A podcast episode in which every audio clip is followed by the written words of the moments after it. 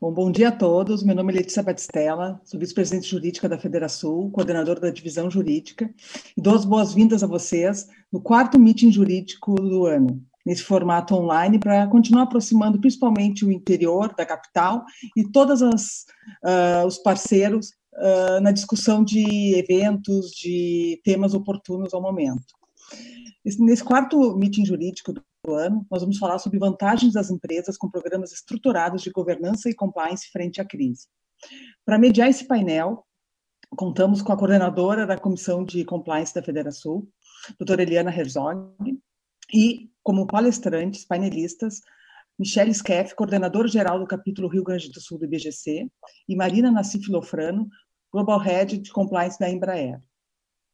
Gostaria de agradecer também aos nossos parceiros, Uh, inicialmente o Tosini Freire pelo patrocínio Prata, sem eles isso não seria possível, e o apoio institucional do Grupo Ilex e da Dinamize. Então, gostaria de passar a palavra para a nossa coordenadora da COPEC, doutora Eliana Herzog, para dar início aos trabalhos. Bom dia a todos. Em nome, então, da Comissão de Ética e Compliance, agradecemos a presença e a acolhida de todos e a participação nesse nosso meeting virtual dedicado a, aos programas estruturados de governança e compliance e as vantagens desses programas frente a esse momento de crise que nós estamos vivenciando. Uh, a COPEC agradece e, ao mesmo tempo, reforça que nós estamos tentando fazer um trabalho com uma linguagem e um, programas bastante práticos, de forma a viabilizar conhecimento e compartilhar com os nossos associados as vantagens desses programas.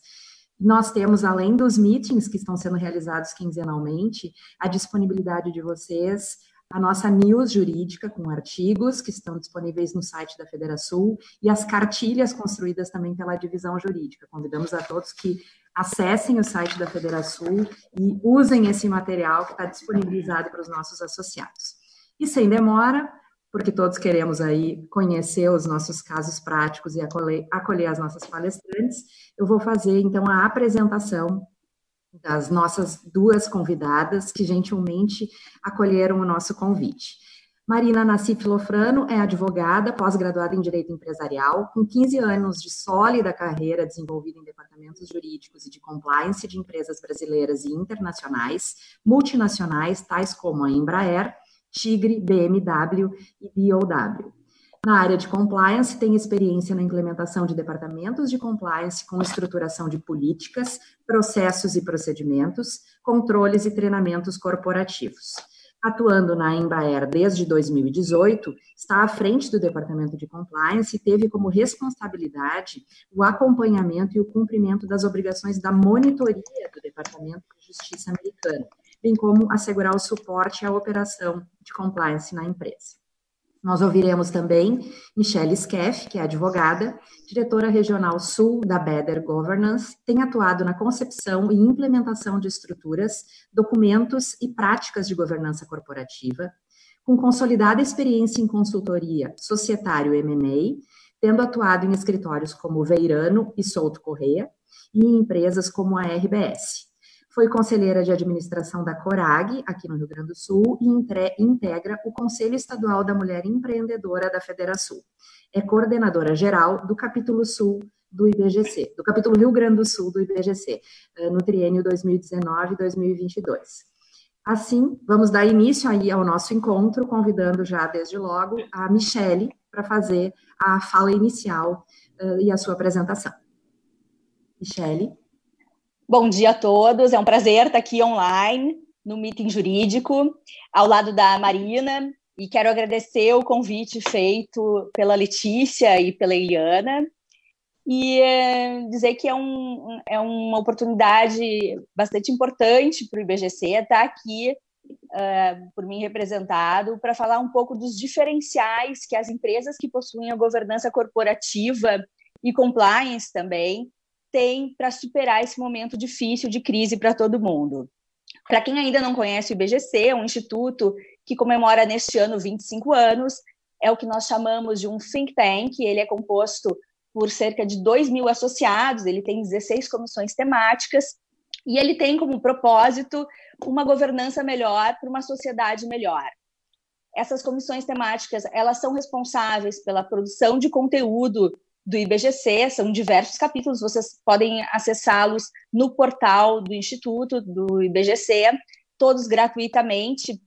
E uma dessas publicações, já está na sua quinta edição, é o Código Brasileiro de Melhores Práticas. Tá? Esse, esse código, ele, na verdade, uh, tangibiliza alguns princípios, os quatro princípios balizadores da governança corporativa, que é a equidade, a transparência, a prestação de contas e a responsabilidade social, em recomendações práticas e objetivas. Tá? Quem tiver maior interesse, para a gente não falar aqui em conceitos, em outros detalhes, depois eu vou deixar o link para que acessem direto o, esse material. Tá? E hoje eu vim dividir com vocês alguns exemplos práticos de como as empresas que têm programas de governança estruturados têm uh, respondido melhor a essa situação de crise. Tá? Uh, e eu queria falar isso trazendo questões de estruturas, documentos e práticas. Tá? E isso, quando a gente fala em estruturas de governança corporativa, a gente quer falar no conselho de sócios, no conselho de administração, no conselho de família, para as empresas que já têm algum, alguma governança familiar, nos comitês, não apenas na diretoria, né, mas em toda essa estrutura que, que dá suporte a, a empresa. Tá? Se a gente estiver falando especificamente de empresas familiares, a gente pode falar da governança familiar dentro da Assembleia Familiar, Conselho de Família e o Family Office. E os documentos, que já são conhecidos aí pelo nosso público, que é basicamente composto por advogados, são os protocolos, o acordo de sócios, o estatuto social, os regimentos internos de conselhos e comitês, as políticas, as matrizes de responsabilidade, o plano geral de alçadas, uh, e aí já fazendo link com o que a Marina vai falar depois, né, os programas de integridade, código de conduta, comitê de conduta, e, e por aí vai, né? Não, não é, isso, é, isso é só um pequeno exemplo. Tá? E para dar cor a essa questão de estruturas e documentos, uh, aonde então que a governança pode gerar vantagem para essas empresas? Eu, eu listei 10 pontos possivelmente eu não vou conseguir enfrentar todos eles no curto espaço que a gente tem hoje, tá? É, e desde já aproveito para fazer um convite para quem estiver nos assistindo, depois acessar e participar dos webinars que estão sendo realizados pelo Instituto, todos gratuitamente, foram mais de 30 webinars desde que a crise começou, e ali uh, também tem exemplos práticos e vivos de tudo isso. Primeiro deles. Oi. Governança serve para mitigar os conflitos nas relações empresariais. Em tempos de crise, em tempos de ebulição, em tempos de impactos significativos no caixa, ausência de previsões de distribuição de dividendos, uh, o ambiente fica mais propício a, a, a, ter conflitos. E ter papéis claros, uh, regras claras, uma estrutura contribui para evitar o aparecimento desses conflitos. Não é só para o Covid, isso serve para toda a situação de crise. Qual é a vantagem de quem já iniciou a jornada de governança corporativa? É poder focar na solução dos problemas, que são muitos, né? A gente acompanha algumas empresas que têm enfrentado uh, um, um, esvaziamento de caixa, né? Uh, algumas estão impedidas de comercializar seus produtos, algumas foram fechadas, então cada uma tem uma situação peculiar, alguns mercados foram completamente afetados neste momento. E a ideia de ter uma estrutura básica de, de governança corporativa é justamente não, não desperdiçar tempo e energia com resoluções de conflitos e focar na solução desses grandes problemas. Segundo benefício, estruturas bem alinhadas têm papéis bem definidos. Conselho já sabe exatamente qual é a sua alçada, qual é o seu papel, suas atribuições. Assembleia de acionistas também e diretoria também. O que, que a gente visualizou nesse período? Um congelamento de alguns investimentos, né? E justamente por conta disso, um, um, digamos assim, a gente teve uma, subiu uma alçada, tá? Subiu um degrau na alçada. Aquilo que antes era papel da diretoria, hoje passou a ser papel de conselho. Aquilo que estava na alçada do conselho subiu para a Assembleia de Acionistas. Uh, é um período extraordinário, né? um período de crise. Uh, os acionistas querem estar mais próximos os conselheiros querem estar mais próximos da gestão e então é, ter as estruturas bem definidas ajudou a rapidamente se reorganizar todos, todo esse esse papel. Tá? Um, outro ponto importante, falando em papéis, é a questão do do que a gente chama uma máxima na governança corporativa, que é os nose in, fingers out. O conselheiro, ele coloca o nariz, assim, no, no cenário, mas ele não coloca as mãos. E talvez, num primeiro momento, logo que a crise começou, teve algumas tentativas ou alguns cenários em que esses conselheiros acabaram, de alguma maneira, colocando as mãos no negócio. Mas isso rapidamente, nas empresas com estrutura de governança, se realinhou, se readequou e, e com isso uh, se voltou aos papéis originais de cada um dos órgãos. Outro benefício: empresas com governança corporativa bem estruturadas também buscam ter na composição do seu conselho conselheiros independentes. E aqui eu já quero fazer um agradecimento ao Richard Dorn, que, que pontuou muito bem essa questão a grande vantagem dos, dos, da governança corporativa em tempos de crise é justamente trazer esses conselheiros independentes para dentro do jogo. Eles têm vivência, eles têm isenção, eles têm isenção afetiva com relação aos negócios, eles já passaram por crises anteriormente, eles conseguem identificar os sinais, tomar as decisões certas no tempo correto. Tá? Então, valorizar a participação dos conselheiros independentes neste momento que os, os, os cabelos brancos, neste, neste momento, eles fazem muita diferença. Né?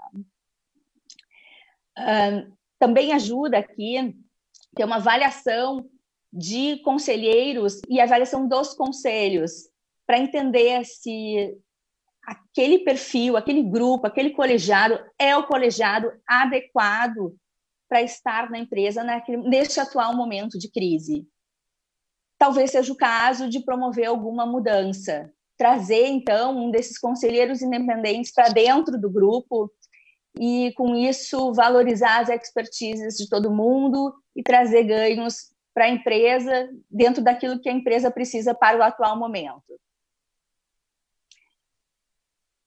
Quarta vantagem, interação do conselho com o CEO. Já falamos do uh, nose in, fingers out, mas é, é, é relevantíssimo que o presidente do conselho e o conselho estejam totalmente alinhados com a gestão, o presidente do conselho totalmente alinhado com o CEO. Tem que compartilhar de forma organizada a tomada das difíceis decisões. Uh, agradeço aqui ao Leonardo Viegas, que também é uma das referências lá do IBGC, que compartilhou conosco essa experiência deles as organizações estão enfrentando um momento inédito no seu contexto. E uh, o funcionamento da, da, da, governança, ele depende de estruturas muito bem azeitadas. Assim, e, e, e ter essas estruturas bem alinhadas também ajudam no enfrentamento de outras crises, como nas crises que podem surgir no universo dos stakeholders, dos agentes que orbitam em torno daquela empresa. E então, fundamental que tenha muita interação entre os órgãos. Tá?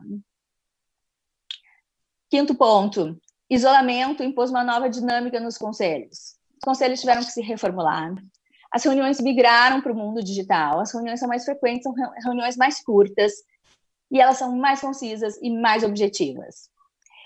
Uh, teve até uma certa flexibilização assim das estruturas da burocracia da governança. Né? Uh, mas pensando em justamente uma governança que vai gerar mais valor para a companhia neste período. Tá? Uh, o processo de deliberação deste conselho mudou também. E mudou, por consequência, o antes, o durante e o depois das reuniões de conselho.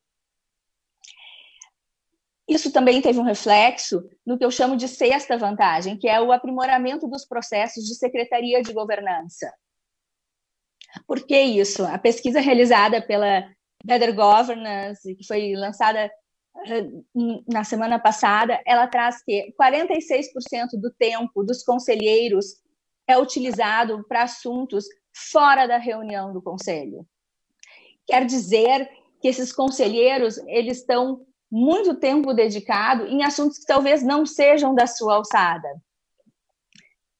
Neste atual momento, é fundamental ter um apoio do que a gente chama de governance officer, que é quem lidera a secretaria de governança. O que, que esse, qual é o papel, qual é o perfil desse profissional? Ele vai trabalhar antes, durante e depois das reuniões. Não é uma secretaria executiva, é muito mais do que isso. É alguém que possa fazer um, um dar um suporte direto para o presidente do conselho e para todos os conselheiros. Por exemplo, antes, exemplos práticos, tá? Eu gosto muito de trazer exemplos práticos e concretos. Eu acho que isso vai ajudar também ao pessoal que está nos escutando a revisar e aprimorar as suas práticas, tá? Antes da reunião, revisão do calendário temático. Todo mundo sentou para reanalisar os próximos tópicos. Não, não dá para a gente ficar falando de tópicos que não sejam prioritários neste momento. Segundo, e, e assim, dentre os tópicos prioritários, taxa em primeiro lugar, endividamento, um olhar atento para a questão das pessoas, tá?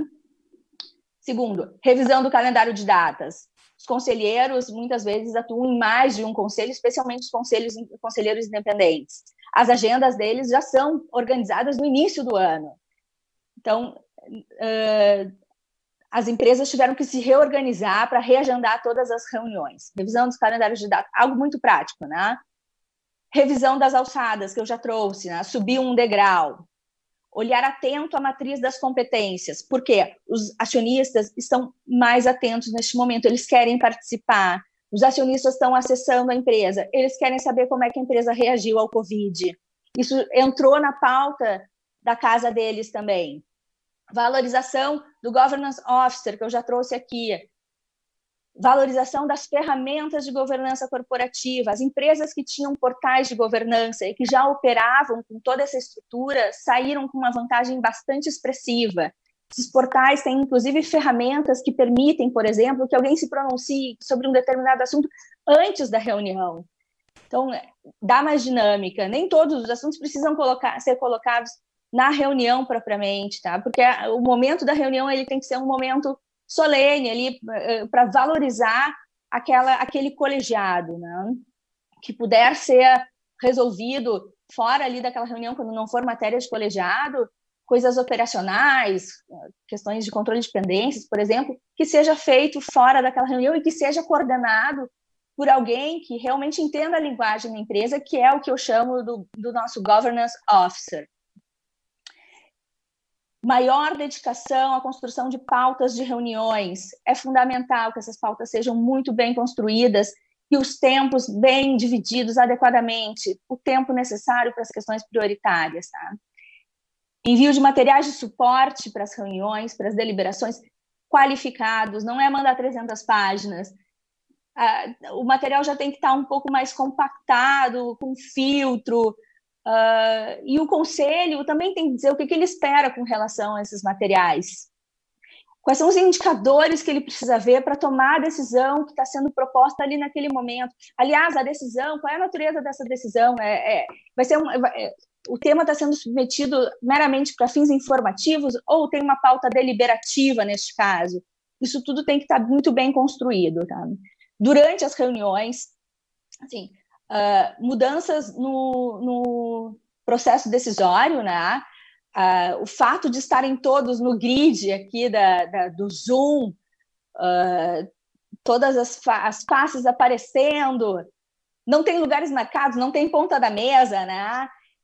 Uhum. Uh, alguns já começam a perceber expressões faciais, quero, não quero, gostei, não gostei, então já, já quase que antecipa o voto, né? Quando a decisão não é construída num consenso. Não pode dormir, né? Na reunião de conselho, porque por, incrível que pareça, alguns conselhos uh, né? ainda tem algumas alguns desvios, né? E o líder tem que estar atento. O líder da reunião, o presidente do conselho, tem que estar atento ao que está acontecendo. E talvez ele tenha ferramentas para chamar a Marina, a Eliana, a Letícia, que não estejam ativamente participando daquela reunião, né? Se vai melhorar, se não vai melhorar, se vai aumentar a sensibilidade ou não, não, não sei exatamente, né?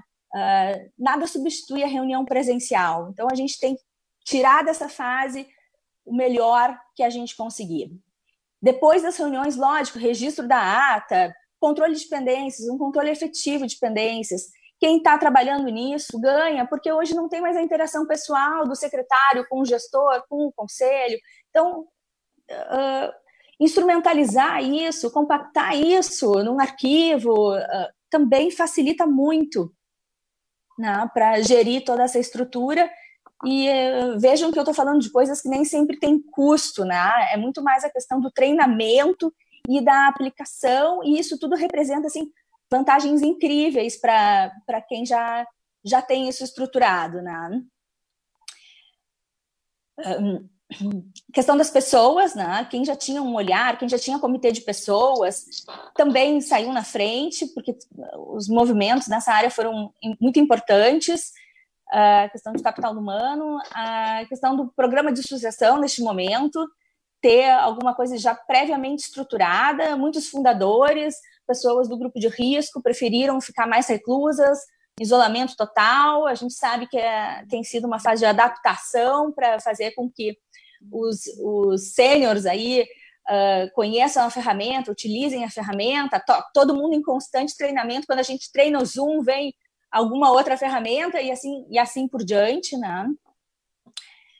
Uh, a questão de ter uma boa governança, boas práticas, também trabalha, o que eu chamo aqui de oitavo ponto, né, no olhar para o futuro. Empresas que já estavam olhando o futuro, que tinham um ambiente uh, uh, já reservado para olhar o futuro, também saíram na frente. Como é que a gente constrói esse olhar para o futuro? A gente tem que estar na pauta, tem que estar naquele calendário temático. Tem que ter um espaço para que o futuro seja discutido por esse órgão, um conselho, que é justamente quem vai dar as diretrizes do negócio. E isso tem que ser construído. Se a gente deixar uma pauta uh, essencialmente uh, emergencial e urgente, essa, a visão de futuro não vai aparecer ali.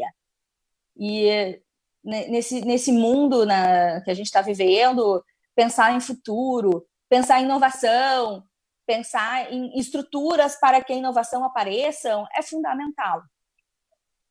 Nono ponto, e aqui eu já estou acabando para passar a palavra para a Marina, né? A questão da diversidade conselhos diversos, conselhos com perfis plurais. Eu não estou falando só de diversidade de gênero, eu estou falando da diversidade no seu sentido mais amplo, também tem vantagens neste momento. Uh, a gente não está falando só de aspectos financeiros no conselho, a gente está falando de aspectos humanos. Essa é uma tendência uh, que, que, é inevitável, inexorável. Uh, é a humanização das relações, né? Uma das coisas que vão ficar aí para o pós-Covid. Então, ter olhares distintos dentro do mesmo conselho, não ter um conselho formado por pares, por iguais, é relevantíssimo para a construção de uma boa decisão. Aí é a, a governança, é a diversidade uh, implementada pelo seu motivo mais genuíno. Né? Eu quero que dali eu extraia a melhor decisão para a sociedade, para a empresa e para toda a comunidade de stakeholders.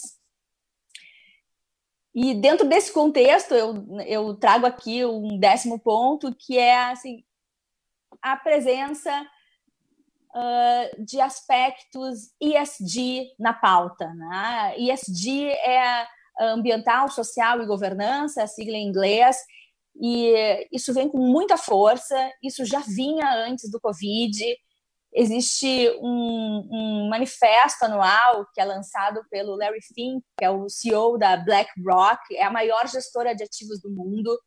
E no início do ano ele já tinha acenado que, olha, a pauta, pauta desta vez são as questões ambientais, sociais e de governança. E o compromisso que ele se antecipou a assumir foi: eu só vou colocar o meu dinheiro, como maior gestora de recursos do mundo, nas empresas que assumam um compromisso de também terem esses aspectos priorizados na sua companhia. E isso traz uh, um novo olhar para os negócios. E dentro da, da perspectiva de Covid, empresas que já se estruturaram, que trabalharam essas questões e que desenvolveram uma ferramenta, que é a ferramenta que a BlackRock está incentivando e que possivelmente vocês todos vão escutar falar nos próximos anos, desenvolveram as políticas de engajamento, dizendo em quais uh, assuntos que elas vão focar e priorizar dentro desses três grandes temas, são empresas que vão largar na frente. E são políticas de engajamento que transcendem né, o, o, a empresa, os benefícios dos acionistas, dos conselheiros, elas vão além. Elas atingem toda a comunidade de stakeholders e elas revelam uhum para mim, aquilo que vai ficar depois do Covid. As empresas com propósitos bem definidos, e uh, isso, logicamente, reveste e todo, todo o processo de governança, né? Essas empresas com propósito, elas vão ser mais resilientes à crise e elas vão ter, sim, uma maior sustentabilidade aí daqui para frente. E com isso, uh, passo a palavra de novo aí para Eliana para a gente seguir. Michele, muito obrigado. Vocês viram que a Michele trouxe para nós aspectos essencialmente práticos. Essa, esse é exatamente o propósito do nosso encontro, né? A gente tratar não de conceitos de governança e compliance, muito mais do que isso, tratar efetivamente dos pontos, das vantagens efetivas que as empresas que têm essas estruturas já de alguma forma alicerçadas, ou melhor ainda, se consolidadas, uh, estão efetivamente uh, o, o olhar delas frente à crise é diferente.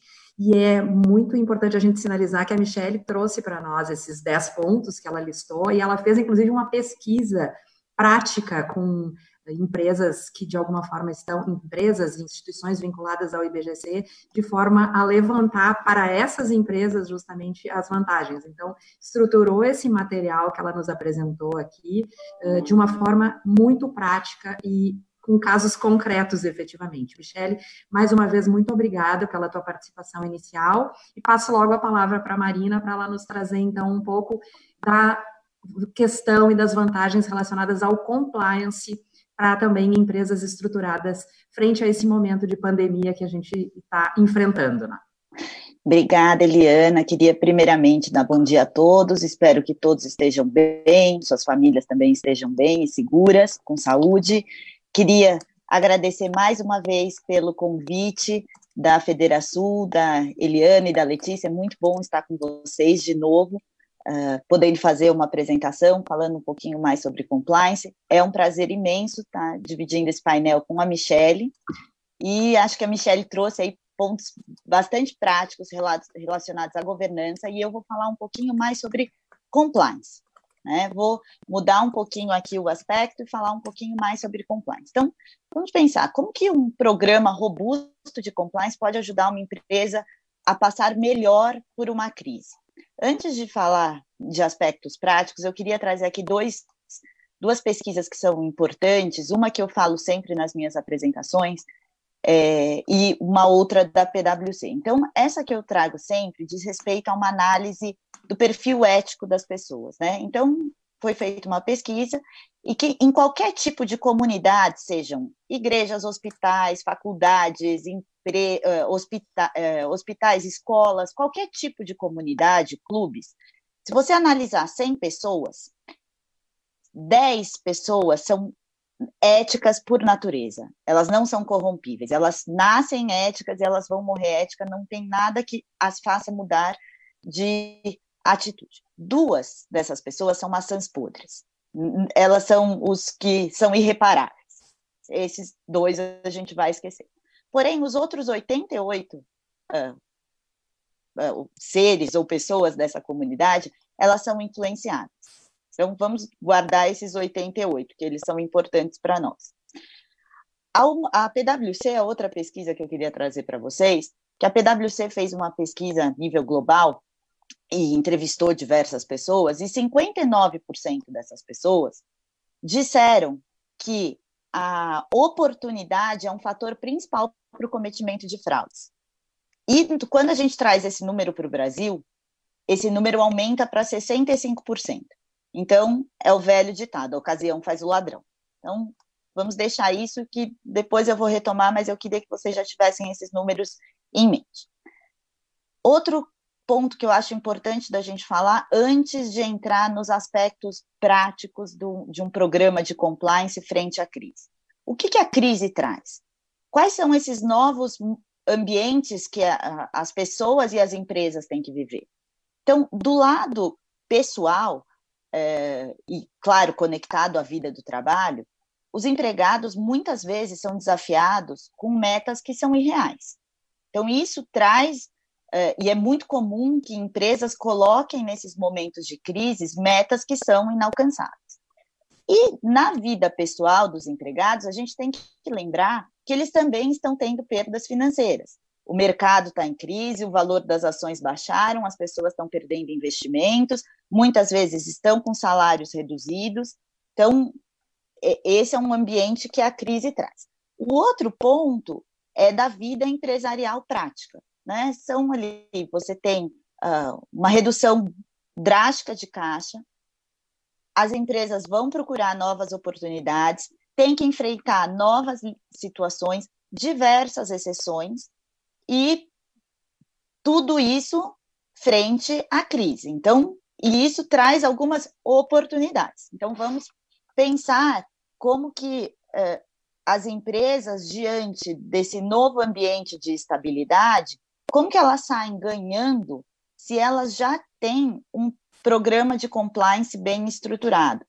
Lembrando, né, que compliance ele faz parte de um, uma gama de governança muito grande. Então, os pontos trazidos pela Michelle, eles são extremamente importantes, né, das reuniões continuarem acontecendo, visibilidades, mas o compliance ele vai um pouquinho mais direcionado para ações práticas, no caso da Embraer, voltadas no combate à corrupção, cometimento de ilícitos e fraudes. Então, um dos pontos mais importantes que eu trago para a nossa discussão aqui é o comprometimento da alta liderança. Então, se você já tem um, um programa de compliance que está implementado e ele está trazendo resultados positivos para a empresa, a alta liderança ela é a primeira a apoiar. Ela não tira a importância do compliance no momento da crise. Ao contrário, ela incentiva que o compliance continue a ser feito e que todas as políticas e procedimentos continuem a ser seguidos. Nós vimos nesse momento de crise que muitas empresas, elas, por não terem uh, esses programas bem robustos e já arraigados na cultura da empresa, elas retiraram, ou algumas diminuíram substancialmente o, número de empregados trabalhando para compliance e algumas outras simplesmente extinguiram os programas, os departamentos de compliance. Por quê? Não entendem o valor. No caso da Embraer, é, foi é totalmente contrário. Nosso departamento continua funcionando como sempre. A alta liderança vê o valor agregado na atuação do nosso departamento. Um, budget pode ser reduzido? Sim, o budget da empresa toda está sendo reduzido.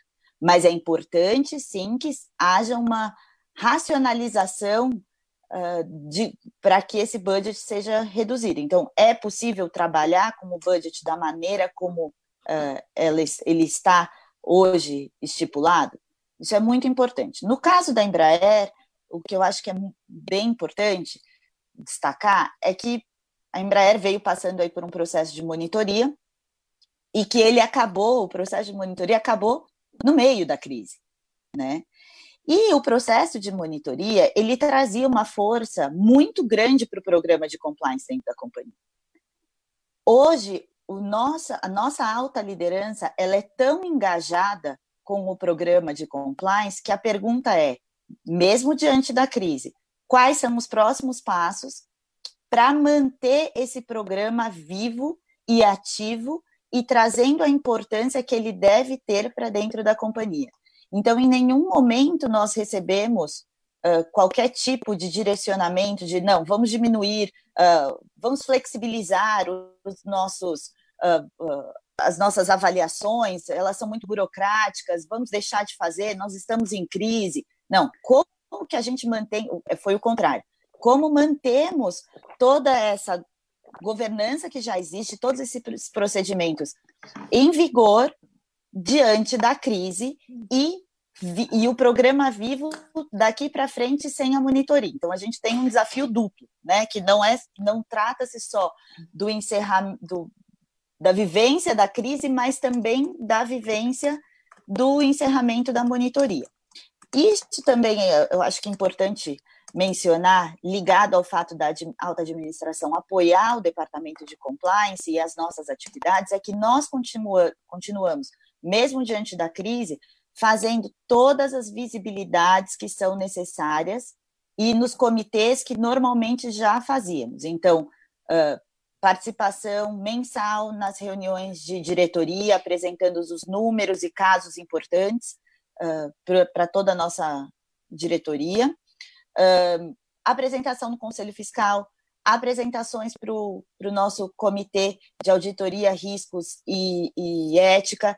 Esses dois últimos comitês são formados por conselheiros externos, como a Michelle trouxe, que é importante, eles têm uma visão externa é, e muita experiência, né, através de outras empresas, são, no caso da Embraer, temos conselheiros diversificados, não só da indústria aeronáutica, mas de todas as outras indústrias aí que é, do Brasil, ou tipo de, de indústrias, né? Então, essa eu acho que é a primeira vantagem.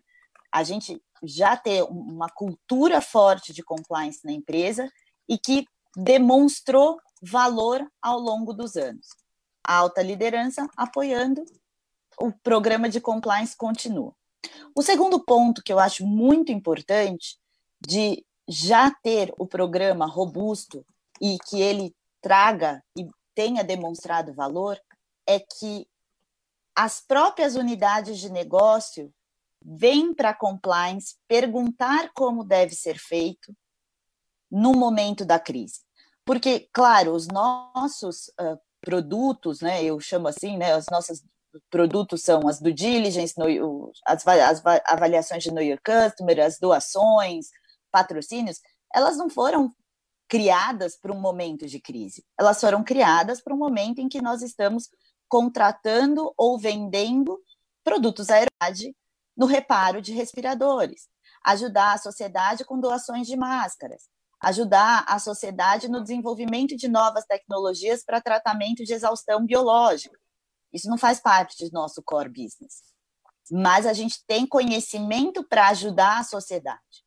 Então, o que foi muito interessante, em nenhum momento o departamento de compliance teve que bater na porta das unidades de negócio e falar: olha, parece que eu vi uma notícia no jornal que vocês vão trabalhar de tal forma, mas nossa, ninguém me consultou, alguém avaliou o risco de compliance dessa operação? Oposto. Antes de ser iniciadas eh, quaisquer uma dessas operações, o departamento de compliance foi consultado e pudemos então avaliar qual seria o tipo de análise de risco e qual procedimento seria seguido. Então, é, tenho aqui alguns exemplos até interessantes, né? Doações de máscaras, doação de água osmotizada. Nosso, o nosso procedimento de doação, ele não prevê esse tipo de doação. De toda forma, o que, que foi feito? Foi feita uma análise seguindo os mesmos princípios do que o procedimento já dizia para avaliação do risco, foram seguidas as alçadas necessárias para aprovação Conseguindo a aprovação, foram autorizadas, então, as doações. Uh, uma outra situação, a Embraer queria doar mão de obra, né, horas de trabalho. Bom, mas isso não é uma doação. Como que a gente enquadra isso? Foi feita toda uma análise foi, e concluímos então que isso seria uma, uma prestação de serviços voluntários à comunidade. Então fizemos uma análise de qual seria a instituição iríamos trabalhar em conjunto? Tem alguma questão reputacional envolvida? Não tem? Podemos seguir? Podemos. Aprovado por compliance. E tantas outras situações uh, que eu poderia mencionar aqui para vocês, mas o que eu acho mais importante é destacar que em todas elas, os processos de aprovação, verificação do risco, participação de compliance foram seguidas. Então, por exemplo, nós continuamos participando das REFAPs, que são reuniões de aprovação de preço e estratégia, de comitês de preços e apresentação de propostas para clientes. Compliance faz parte desses comitês e continuamos participando, continuamos levantando red flags. Nessas operações que são exceção, a, ou exceções às nossas operações cotidianas, nós também tomamos e indicamos medidas uh, mitigatórias de risco. Então, por exemplo, que todos os contratos que fossem feitos para essas operações, que eles incluíssem cláusulas de uh, anticorrupção, de cumprimento de leis anticorrupção. Isso foi feito. Monitoramento das atividades, nós solicitamos que essas atividades fossem monitoradas e que todas as operações fossem registradas, porque elas não fazem parte do nosso dia a dia. Então, elas podem trazer um risco que nós não conhecemos. Porque hoje é muito, não que seja simples, mas é muito mais fácil trabalhar num ambiente em que você já conhece os riscos. A Embraer fez, acho que há um ano e meio atrás, um levantamento, um risk assessment dos riscos de compliance. Mas para qual operação? Operação de venda de aeronaves. Eu não conheço nada de produção de respiradores. Eu não trabalho com ambiente médico hospitalar. Então, por conta disso, outras medidas têm que ser tomadas para que a gente tenha um controle maior sobre uma situação que é nova. E com isso, e aqui eu já vou uh, encerrando, ah, só um ponto que eu acho que é bem importante, eu estava me esquecendo, que é com relação às due diligence de terceiros. Quando uh, a gente trabalha né, e sabe que um dos pontos também principais de prevenção de, de casos de corrupção é através da due diligence de terceiros, que é, nada mais é do que uma verificação reputacional do terceiro que você está contratando. Ou através de, um, de uma prestação de serviços, um fornecimento, um engajamento como um intermediário, ou mesmo o seu cliente. Né? Qual é o risco que o seu cliente traz para a sua operação? E uma das questões que se fala muito e que se vê muito é que no momento de crise, muitas exceções, muitas contratações têm que ser feitas a toque de caixa. E com isso você pode deixar de fazer as due diligence e a gente vê que no mercado muitas empresas deixam de fazer. O que traz um risco imenso para a empresa. Então, no caso da Embraer, é, a gente já tem um programa de due diligence bastante robusto e é óbvio que para as due diligence de alto risco, né, que são os serviços que podem trazer mais risco ou maior exposição para a empresa, esses processos demoram um tempo para ser concluídos, porque as análises são mais profundas. Com base na nossa experiência, a gente já teve que, no passado, aprovar exceções. Para que essas exceções fossem aprovadas de uma maneira um, bastante que nos dê transparência e segurança para a empresa, a gente já tinha criado um pequeno procedimento para aprovação de due diligence em, em exceção. E é o que foi utilizado nesse momento de crise. Nós tivemos, como acho que todas as outras empresas, que fazer contratações emergenciais. Né? Eu li uma matéria do, do, do Goto dizendo que a BRF teve que comprar máscaras em, em, eh, de um dia para o outro. Claro, eles foi uma indústria que não parou. A indústria de alimentos não parou, mas você tem que prevenir, tem que cuidar dos seus empregados.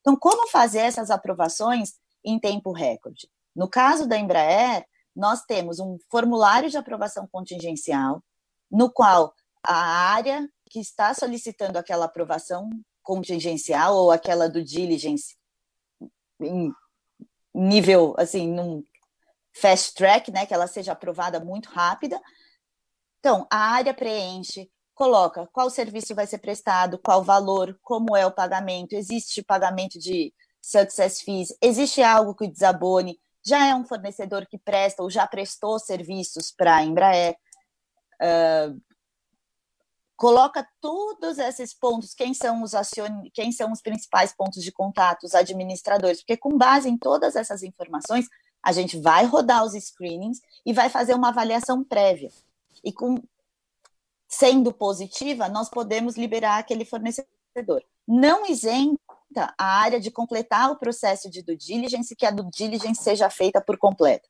Mas pelo menos eu dou uma segurança mínima para aquela contratação e para a empresa a longo prazo, né? Porque nada, o compliance nada mais é do que um departamento que tenta uh, prevenir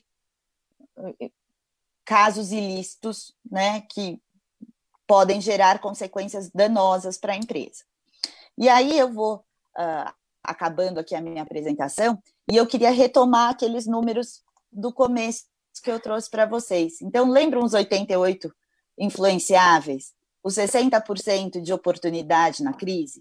Quando a gente tem um programa robusto, as pessoas elas já estão treinadas, a cultura está arraigada. Então, esses 88 que poderiam ser influenciados para o lado negativo, eles tendem a ser guiados para o lado positivo. E quando você tem um programa que já cobre todas as áreas de risco, da, pelo menos habituais da empresa, você tem condições de direcionar para novas áreas e diminuindo muito a oportunidade da ocorrência de fraudes e de ilícitos. Então, essa era a minha contribuição para todos hoje. Marina, muito obrigada. Essencialmente, também a gente fez, a, na fala da Marina, a abordagem bastante prática e ficou muito claro, Marina, pela, pela tua exposição, que as demandas, na verdade, se intensificaram, as demandas se intensificaram de forma emergencial, né? e a principal vantagem, efetivamente, de vocês terem o programa de compliance com a robustez que vocês já têm, é a agilidade, a eficiência que vocês conseguiram responder a essa situação de crise, né? respeitando o compliance e ampliando, inclusive, a atuação de vocês, né? Exato. Porque a operação ela continua e os problemas são completamente diferentes do que os usualmente são enfrentados pela empresa, né? O cenário é completamente diferente e vocês conseguiram responder então com agilidade e eficiência em função exatamente de da estrutura exatamente. já ser robusta e conseguir enfrentar isso.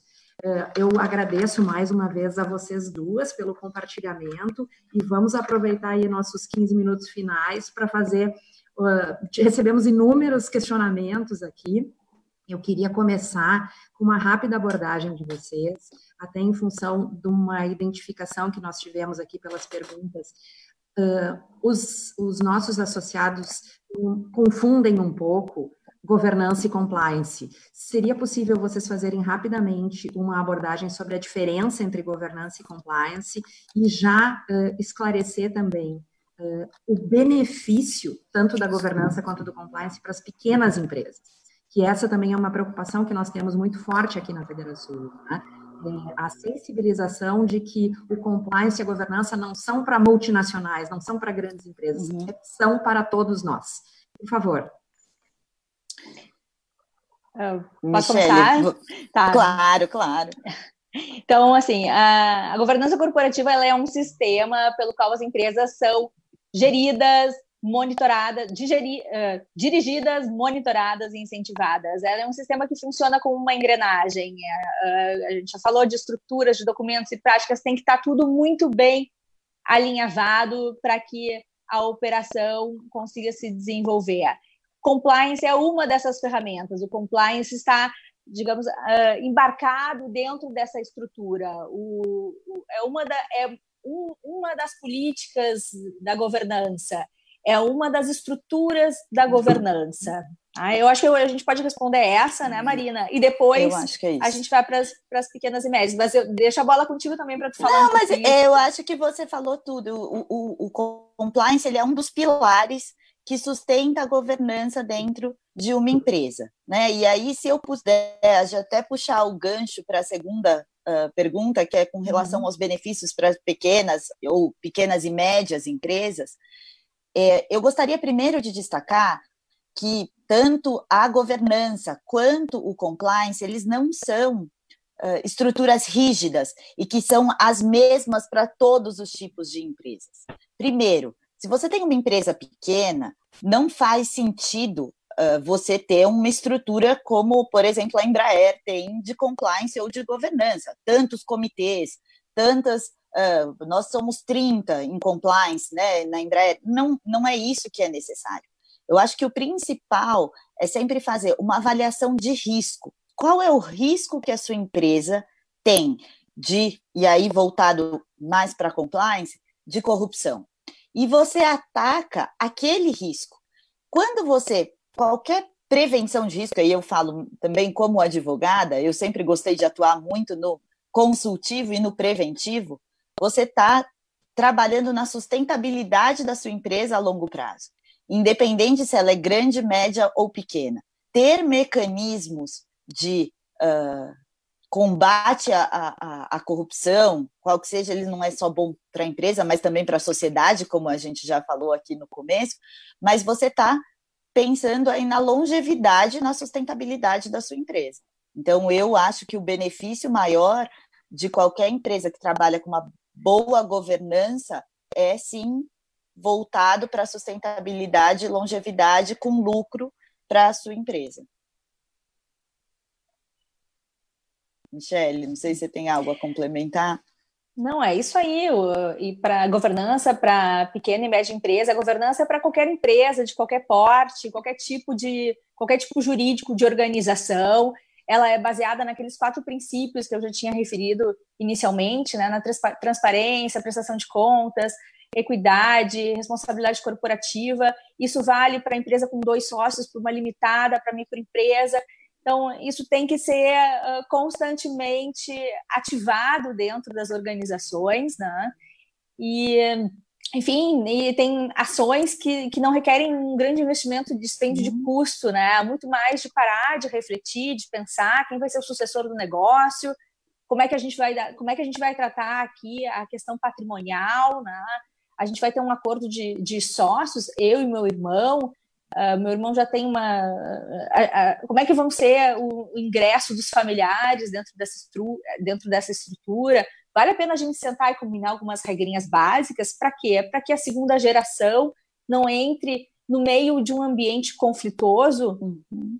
Ou se a gente estiver falando de uma entidade do terceiro setor, como é que é dividida a responsabilidade e as atribuições dos órgãos que integram aquele terceiro setor, né? É, como é que divide a responsabilidade da diretoria e do conselho, como é que divide as alçadas, quais são os comitês, enfim, então são, são estruturas e práticas que muitas vezes não vão onerar o custo, a folha, mas que uh, dão um, um resultado muito importante aí no bom desenvolvimento e na longevidade dos negócios. É, e eu acho, Michele, que você trouxe um ponto bom, que é não onerar, né, não trazer custos extras. Então, eu, e aí trazendo para a compliance, vocês não precisam, as pequenas empresas, comprar sistemas. Gente, façam um controle via Excel.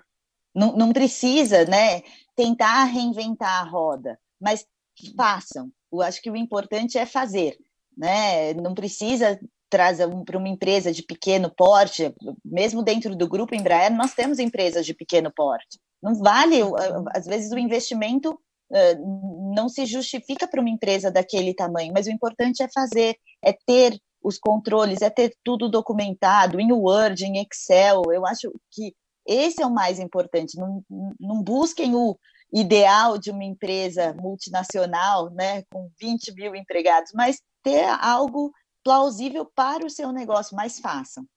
Isso.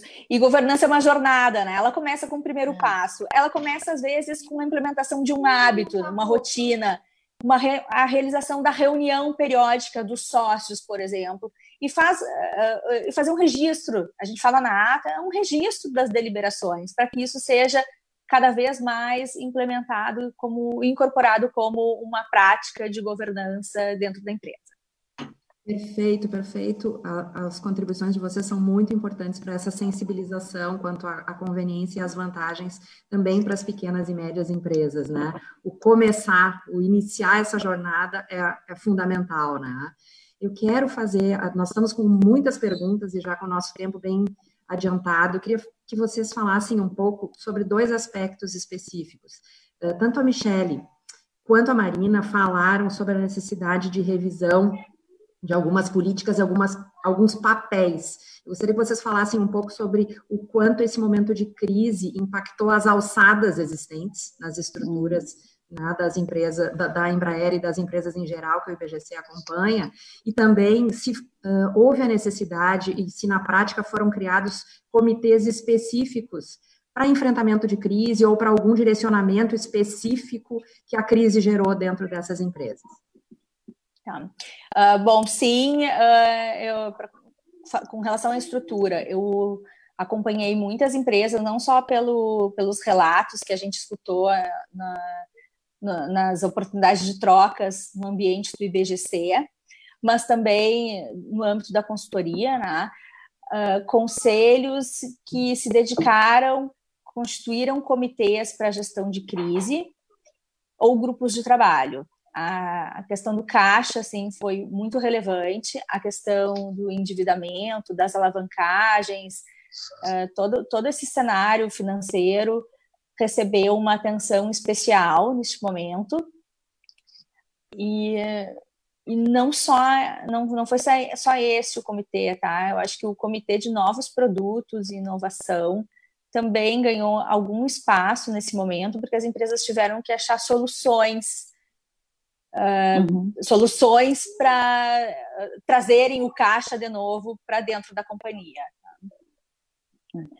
Olha, na Embraer sim, alçadas, no, tem um comitê de crise, tem um comitê de crise com a diretoria, tem um comitê de crise com o conselho, que foi criado, tem um comitê administrativo financeiro que foi criado, as alçadas foram, vamos dizer, baixadas, uhum. então eu, no meu caso, por exemplo, apesar de eu aprovar no sistema até um certo valor, a gente leva para a minha vice-presidente qualquer valor dez vezes menor do que isso hoje para aprovação de novas contratações. Então, esse é um dos exemplos. Acho que um outro exemplo importante é que as propostas que, que saem para os clientes também estão sendo aprovadas num comitê uh, administrativo financeiro. Então, sim, tivemos novas estruturas sendo formadas. Tá.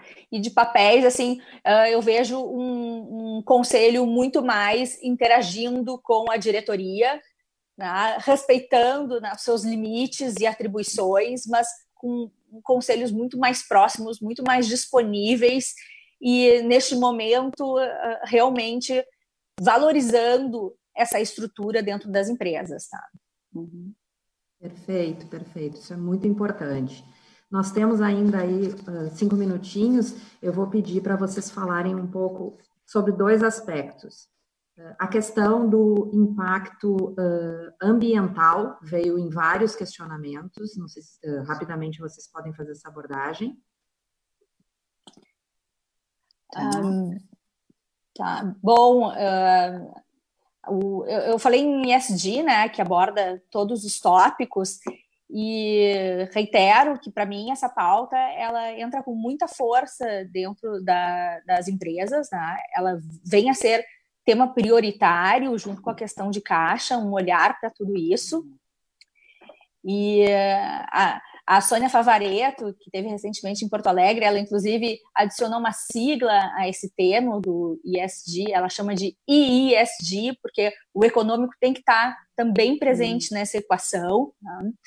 E então a questão ambiental e de sustentabilidade, ela vai pautar daqui para frente todas as relações e como as empresas querem se posicionar frente aos seus fornecedores, frente aos seus consumidores. E quem já tiver esses programas assim incorporados e comunicados para esse público, vai vai e uh, ter um diferencial competitivo daqui para frente. As pesquisas que foram feitas, uh, inclusive pela própria BlackRock, durante já o, o, a pandemia, já estão demonstrando que as empresas que têm esses aspectos já mais trabalhados estão sendo estão saindo mais fortes da crise. Uhum.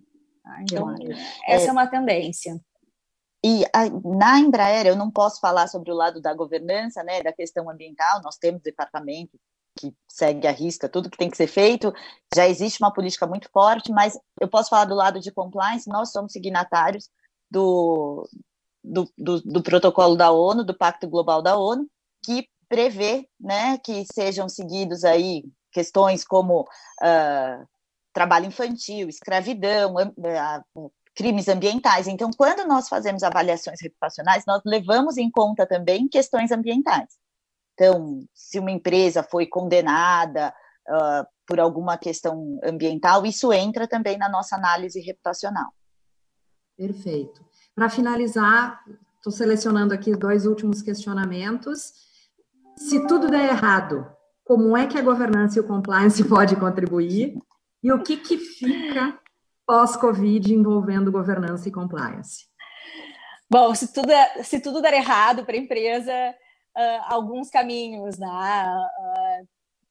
Uh, uma reestruturação, um, uma admissão de um sócio estratégico, um M&A, uma renegociação de dívidas, né? Para tudo isso, a gente vai passar pela governança, né? ao bater na porta do banco, um dos indicadores que ele vai querer olhar é justamente organizações em, em termos de, de governança. Para M&A, a gente passa pelo processo de due diligence. Não quer dizer que a empresa sem governança, sem due diligence, não vai ser vendida, né? Ela vai, só que uh, ter tudo isso bem estruturado pode diminuir os prazos para que isso aconteça e aumentar o valor. Exato. Da, da, aumentar essa avaliação para para colocar a empresa no mercado, né? Então, se tudo der errado, eu acredito que a governança corporativa ainda vai ser uma vantagem para essa empresa, seja na hora da venda, seja na hora de fazer a sua reestruturação, seja na hora de renegociar aí todos os seus seus, uh, com seus credores. Tá? É, e do ponto de vista de compliance, com certeza você tem menos passivos, então se for necessário uma venda, algo do tipo, a gente, você tem um passivo menor, você tem um valor maior de venda. Isso aí, pós-Covid, né? E pós-Covid, e continuo com a minha, com o meu, que eu já tinha falado antes, é a sustentabilidade do negócio. É, eu acho que a gente vai se reinventar. Estamos já nos reinventando, né? Até o modo de trabalhar, uh, o trabalho remoto, e sabendo que temos a capacidade de criar em, rapidamente novos procedimentos, novas políticas. Isso traz uma segurança que pós-crise as coisas não vão mudar, a gente só vai ser mais desafiado a, a, criar ainda mais diante de um novo momento, né? Porque, principalmente nós que estamos na indústria aeronáutica, é, um, é extremamente desafiador. O mundo parou, né? Aí está, em algumas regiões, estamos começando a voltar, mas a gente sabe que a gente vai ter que se reinventar.